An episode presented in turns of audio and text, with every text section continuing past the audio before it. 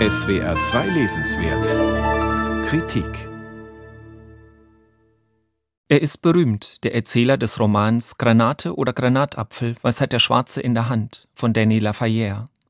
Denn er ist Schriftsteller und hat ein vielgelesenes, autobiografisch grundiertes Debüt vorgelegt. Reich aber ist er damit nicht geworden.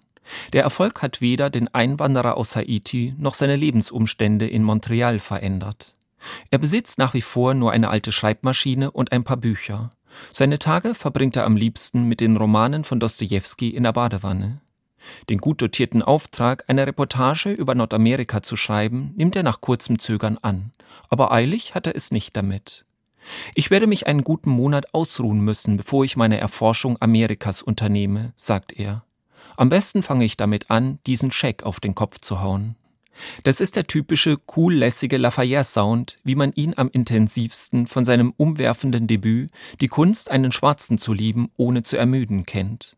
Auch ein autobiografischer Roman, der davon erzählt, wie ein mittelloser Einwanderer in Montreal zum Schriftsteller wird. Und das ist nun just der Titel, der auch den Ich-Erzähler des aktuellen Romans bekannt gemacht hat. Solche autobiografischen Bezüge gehören zu einem Spiel mit Identitäten, wie es Lafayette gerne inszeniert. Wer diesem kunstvollen Spiel und dem ganz eigenen, leichten und gewitzten Ton des Autors einmal verfallen ist, wartet sehnsüchtig auf weitere Bücher.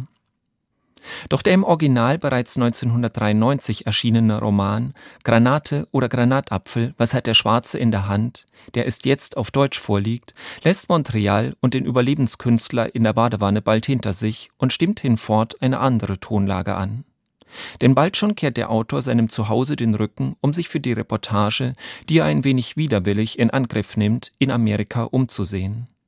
Einen Roadtrip nach dem Vorbild von Jack Kerouac verspricht uns nun der Wunderhorn Verlag. Doch die vibrierende Energie von Kerouacs legendärem Kultroman On the Road, der das Befreiungspotenzial der Straße und ein authentisches Leben feiert, verströmt Danny Lafayettes Buch nicht, gerade weil sein alter Ego das Unterwegssein keineswegs genießt. Vor allem die Provinz verabscheut er. Aber auch San Francisco und New York bleiben bloß Schemen.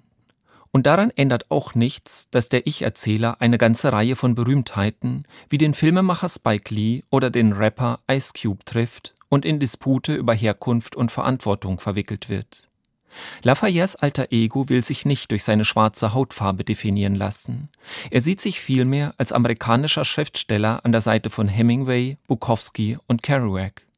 Zugleich aber sind Alltagsrassismus, Polizeigewalt und Diskriminierung in den USA Ende der 1980er Jahre nur zu offensichtlich. Das ist das Spannungsfeld, in dem er sich bewegt und das den Roman prägt.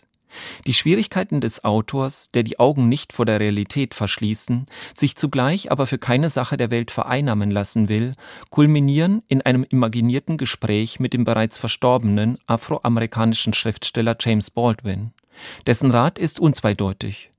Kümmere dich nicht um den Rassismus, das ist nicht deine Sache. Es kann dich bis ins Herz verbrennen.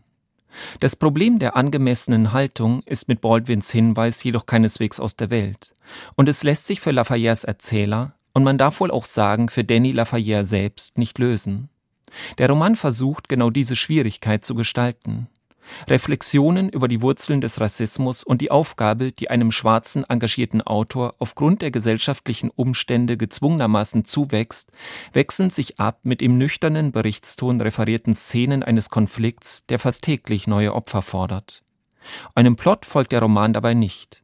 Er gleicht vielmehr, wie es einmal heißt, einer Sammlung kurzer Texte, die ein dehnbarer Faden verbindet. Der Zusammenhang dieser Texte erschließt sich leicht. Doch eine fesselnde Reportage wird daraus leider an keiner Stelle, sondern eher ein Buch, das einen dehnbaren Geduldsfaden erfordert.